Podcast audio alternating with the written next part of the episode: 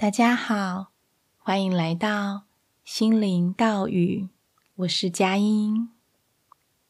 在第一集节目播出之后呢，有一个让我很惊讶的事情。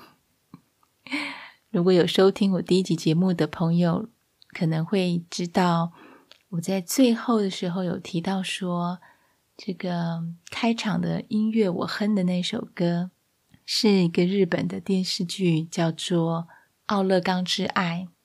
结果呢，根本不是。原来我完完全全记错，很感谢我的朋友呢，及时的告诉我，原来那是也是日剧《爱情白皮书》的主题曲啊！我其实非常的震惊，因为这这一两年来，我不断的在找我脑子里头这个旋律到底是什么歌，然后我不断的去找《奥勒冈之爱》这个日剧的主题曲，或者是它的配乐。怎么找都找不到，可是我却不知道为什么在心里头认定了那个歌一定是《奥勒冈之爱》。好，这个人的记忆力真的是太不可靠了。总之呢，啊、我记错了，所以要赶快跟大家修正一下。好，那是《爱情白皮书》。那如果你没有听我第一集的人，我可以在这边哼给你听，就是哒啦啦啦。哒啦啦啦啦啦啦，好，就是这首歌，它的名字好像叫做《明日的风》。那今天节目的开场音乐是我向一位新朋友邀请来的。我最近呢认识了一位也是刚罹患乳癌的朋友，为什么会想要邀请他提供他的钢琴音乐给我呢？有两个原因，一个是我真的很享受他的琴音，他弹奏的钢琴乐曲我都觉得非常的好听。那第二个原因是，我知道很多人被诊断为癌症的初期，整个心思就是几乎完全都陷在这件事情里面。陷入的陷，就是好像掉到一个洞里爬不出来的感觉。因为我真的也经历过那样子的状况，好几个月，甚至好几年。那时候好像生活中不管做什么事情，都不再这么的起劲或这么的有意义，好像只剩下治病、治疗癌症是最重要的。那。在这样的状态下，其实生活是很苦闷的。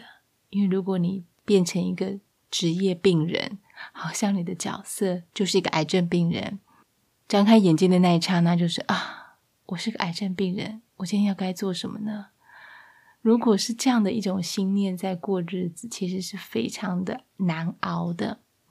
所以我也想鼓励我的朋友，让他知道。也让他记得，他生命中还有很多美好的事情，而他也并不是被定位为一个癌症病人，他也许会是一位用他的琴声来抚慰别人的人。所以讲到这边呢，就也顺便邀请，如果刚好听众朋友们也是癌友，那么欢迎你把你创作的音乐跟我分享。那我会非常的乐意在我的节目当中播放您的创作乐曲，我觉得这是很有意义的一件事情。好，今天呢，其实我有设定好想要分享三件事，蛮重要的，因为这三件事情呢，彻底的，也许没有到百分之百。可是百分之六七十的程度，让我对于癌症的恐惧降低了很多。第一件事情发生在二零一五年，我刚确诊乳癌的前大概一两个星期。有一天晚上，已经准备要就寝，已经躺在床上，还没有到完全睡着的那个状态中，我突然想起。一个朋友提醒我说：“哎，我有没有跟我自己的身体做一些对话？”就在那一刻，我就想到，对，从我就是得知离癌之后，我其实没有真正的跟身体好好的沟通过，所以我就把我的手放在肿瘤的位置，然后我很真心的对他发出了一个询问，就问我的肿瘤说：“请问你想要告诉我什么？”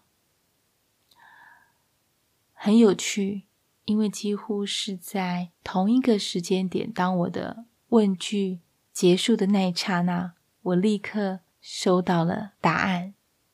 我接收到了一段话，虽然不是耳朵听到的，可是就是就是一个讯息传来。那段话的意思是：佳音，如果我不用这么强烈的方式，你不会改变。而我不希望，当你死去的那一天，你会后悔你从来没有好好的活过。当时我听到这段话是非常的震惊，但是我心里头有一种很温暖的感觉，就是啊，我懂了，这个并不是要来。害我的，他确确实实就是要提醒我某一些事情，某一些我已经遗忘的事情。所以我知道这个肿瘤并不是恶意的，然后我也必须很诚实的说，我非常的明白他在说什么，为什么他会说，如果我不改变，我会后悔我没有好好的活过。什么叫做好好的活过呢？这个问题我没有办法回答，可是我相信，如果每一个人在夜深人静，把自己的心定下来的时候，去问自己这个问题：我有在好好的活着吗？其实你会知道答案的，你骗不了自己的。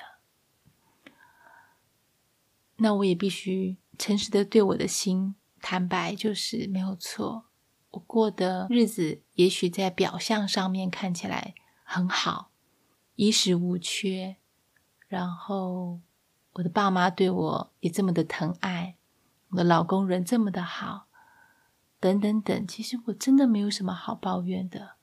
此外呢，我的父母亲其实是非常的尊重我。当我成人之后，包括我念书的科系，我的工作。我出国，嗯，在念研究所的这个主修社工，他们都是几乎完完全全的支持我做我想做的事情。接下来我谈恋爱，然后结婚，搬到美国来，等等，看起来所有的事情都是我个人透过我的意识来做决定的。那我不就是在过我要的日子吗？又为什么这叫做没有好好活过呢？其实我自己知道，我是个非常在意别人怎么看我的人。我也很能够敏感的知道我周围的人对我有哪些期待。另外，我也非常的害怕让人失望。就是当我让别人失望的时候，通常我心头是非常的不舒服跟难受的。所以看起来表象上我的很多的决定是我的自由意识，但是其实我知道很大的一个程度，我有很多重要的决定其实是来自于社会的价值，或者是我父母亲没有说出来的期待等等的，也或者是我的。大脑告诉我说该怎么做，但不是我心里头真正想望的决定。那总而言之呢，我过得并不开心。至少在我生病的前那几年时候，我知道 something wrong，就是我心里头知道有个很大的洞，很大的不满足，很很深的失落感等等。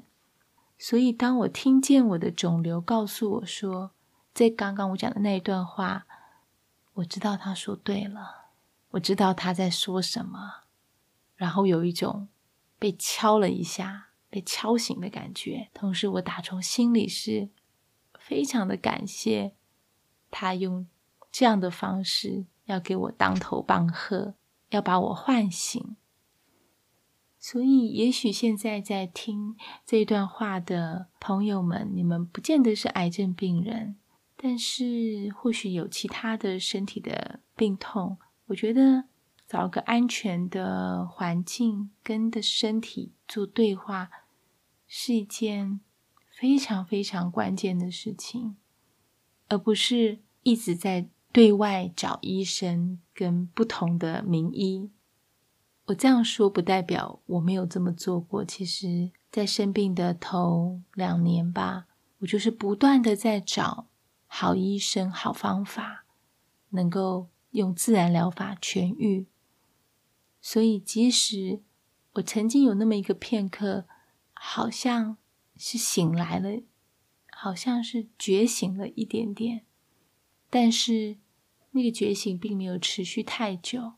我后来还是曾经有一段时间，在肿瘤不断的变大的时候，陷入一个很深的惶恐当中。所以疾病乱投医，我我自认为我没有乱投医，但是我确实尝试了非常非常多不同的疗法。但是外面的世界没有别人，只有自己。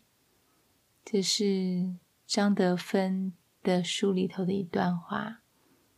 我非常的认同，要把健康找回来的关键，通常也绝对不会是在外在，而是我们的内在，是我们如何能够好好的跟自己相处。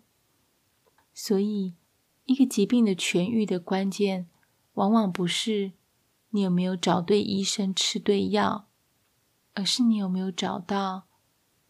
你活下去，你生命延续下去的动力。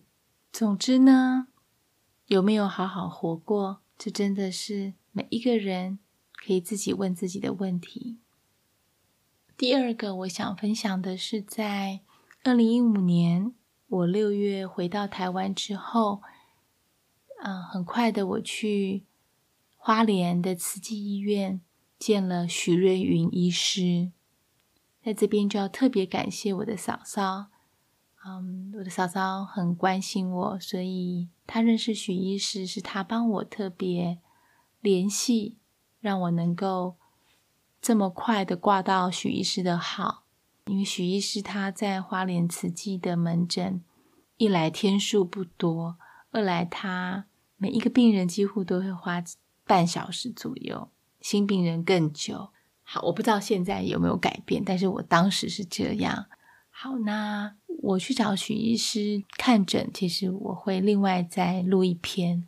这边要讲到的是，我认识了许医师之后，有一天他推荐我去参加一个工作坊。这工作坊是他特别邀请一位美国的排列师来到台湾。我很自然的会称他为家族系统排列的排列师啊、这位啊、先生，他的名字叫做 Steven Victor。不过我刚刚在看我的笔记啊，对，我当时在生病的头一两年，有特别拿一本笔记记录我各种治疗的一些心得。好，所以我的笔记上写的其实他是宇宙动力排列。因为它是大于这个家族的，所以他们是嗯称呼它为宇宙。总之呢，我今天就先不讲这个排列的神妙，或者是它到底是什么，这个需要时间来解释。好，我就直接切入重点，就是那一天我很幸运的能够被选为个案，所以我在描述完我的。疾病啊，我要处理的主题当然就是癌症嘛。而且当时我已经怀孕七个月了，所以其实肚子还蛮明显的。好，所以当我描述完我的议题之后，这位 Steven Victor 的排列师呢，他就从现场开始找不认识我的人当所谓的代表，所以有有有一位代表我的父亲，有一位代表我的母亲，那有一位代表我的癌症，还有其他不同的代表，譬如说代表文化啦，代表嗯。我的先生好像也在现场，他不，我的先生好像也有一个人当代表。那我记得从头到尾，代表癌症的这个这位女生呢，她就是跟着我，常常是站在我的后面。可是我对于他的存在并没有觉得不舒服，我也没有感觉到他是恶意，或者是对我有敌意的。其实他站在我旁边，我反而感觉到有一种支持感，很奇怪。那在排列结束后，这个排列师也有让这些代表发言。那时候我印象非常深刻，就是代表癌症的这位女士呢，她就说，在整个场域移动的过程当中，没有任何一刻她是对我有敌意的。没有任何一刻，她是想要害我的。她一直想要做的事情就是支持我，所以她常常是站在我的斜后方或我的背后，成为我的一个支柱。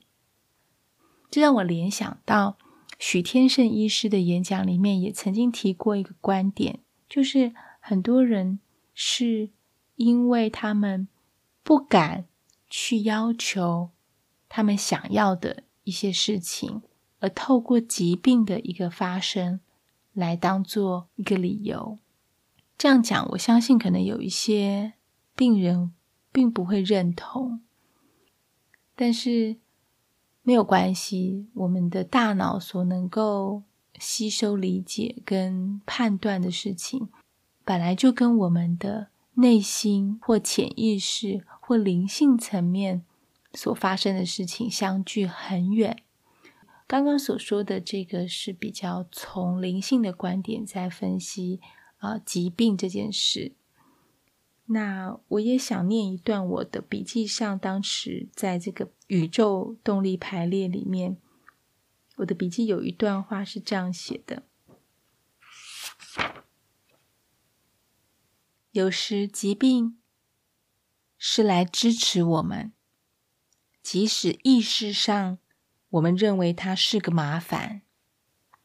另外一段话是：通常疾病是中立的，是一个因环境而企图适应外界所产生的状况。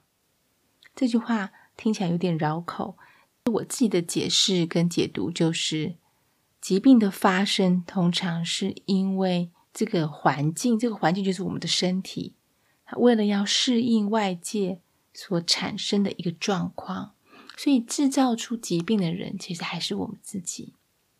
好，那第三个我想分享的就是，在二零一五年的九月份，就是我的孩子已经很顺利，感谢上天慈悲，已经很顺利的自然产下之后。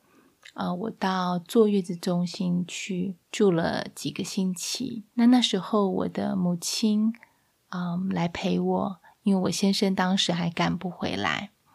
嗯，其实我的父母亲是很虔诚的佛教徒。自从我怀孕之后，他们就是每天，几乎每天都送一部普门品回向给我，还有我的胎儿。当然，当他们知道我得癌症之后，他们更是不断的诵读不同的经典，回向给我的健康。那我记得有一天在月子中心，我和我妈妈一起读诵普门品。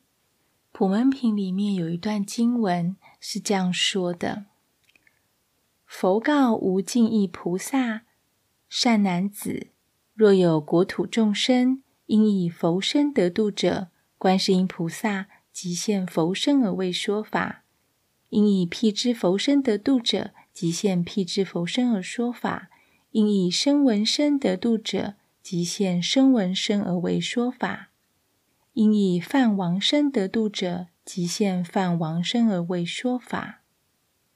好，这段经文蛮长的哦，到最后他是说，应以长者、居士、宰官、婆罗门、妇女身得度者，即现妇女身而为说法。其实我从小不知道为什么，我就跟观世音菩萨非常的有感应，就是他就是我从非常年幼的时候，几乎是有求必应的菩萨。对于他的经典，我也是本来就特别的相应。所以，其实我对普门品虽然不能说非常熟悉，但是至少也已经读诵过好几回了。但是那天晚上，不知道为什么，当我读到刚刚那一大段的时候，突然间我就好像明白了一些事情，就是哇，所以呢，我的肿瘤可能也是观世音菩萨幻化而成的，因为你看经文里面说。如果今天有人要得度，他是需要透过一个不同的一个形象，那么观世音菩萨就会幻化为那样子的一个形象，可能是国王，可能是宰相，啊，可能是男人生，可能是女人生，可能是儿童，可能是老人。那他当然也可能是疾病了。